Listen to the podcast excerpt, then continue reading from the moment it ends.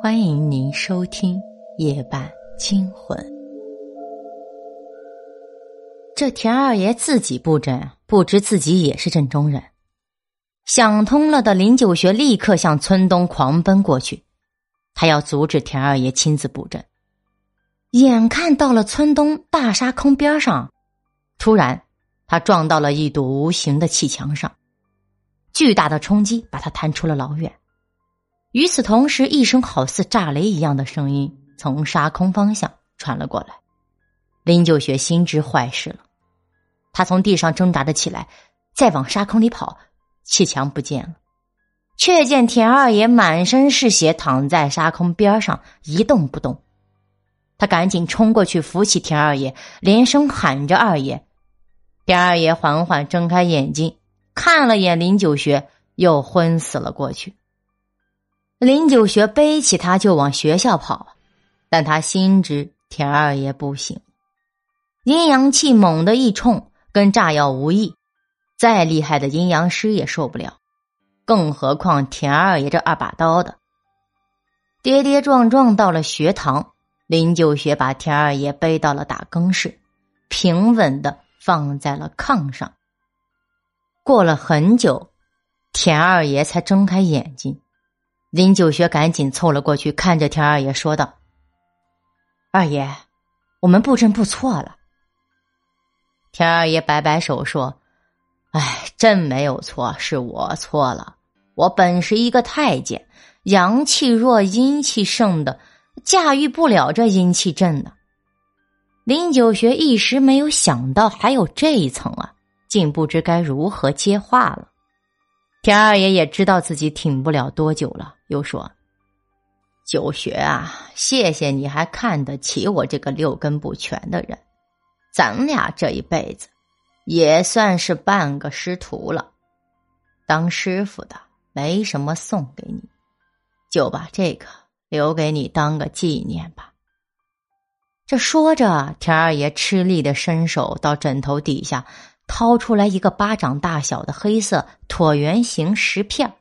按到了林九学的手上，说：“这可是宫里的宝贝，当年八国联军进京，老佛爷遇难时，我趁乱从宫里头捡的。”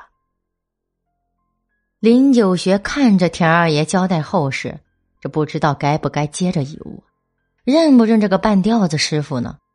这时，田二爷咳了几声，倒了一口气，用最后微弱的声音说了一句。这东西你留好，将来会有大用。这说完，田二爷的头一歪，咽气儿了。林九学赶紧上前动了动他，田二爷果然没了气息。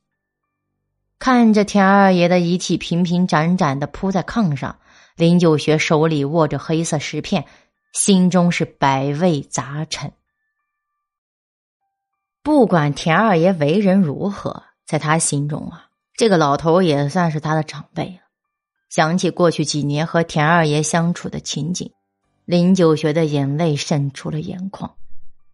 他整理了一下自己的衣服，冲着田二爷的尸体叫了声“师傅”，深深的鞠了三躬。鞠完躬，林九学冷静了。这眼前发生的这一切太突然了，他隐隐感觉田二爷似乎跟他隐瞒了什么。田二爷。女尸田大庆，大沙坑，到底有什么联系呢？思来想去没有头绪，但他已经别无选择。林九学决定，不管怎样，也要再到沙坑去一趟，帮田二爷布完局。关上门，林九学趁着月色直奔沙坑而去。这时，一片死寂的学堂里，田二爷的房门吱悠一声。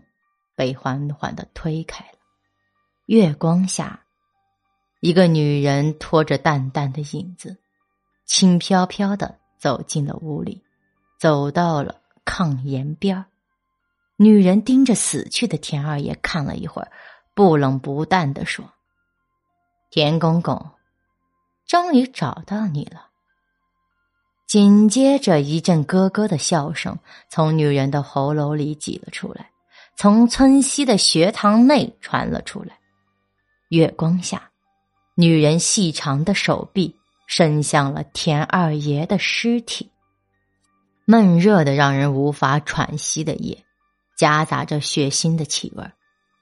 林九学大汗淋漓的从村西往村东的沙坑里赶，这脑袋里不停的回想着这一天的事。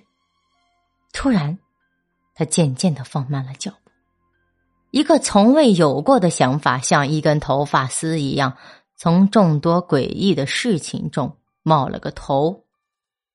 槐树村东阳西阴，而那女尸恰巧死在了极阴之地。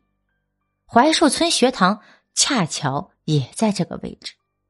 村里的乡亲谁都没有发现女尸之死，恰巧被林九学发现了。田大庆死了，恰巧他是田二爷的亲侄子，许多年以来，田二爷从来不曾离开过村西。恰巧一离开就死了。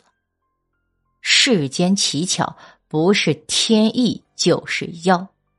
这世上哪有这么多的巧合呢？林九学在一团乱麻的事情里扯出了一个冒出头的细丝，渐渐捋出了一条线。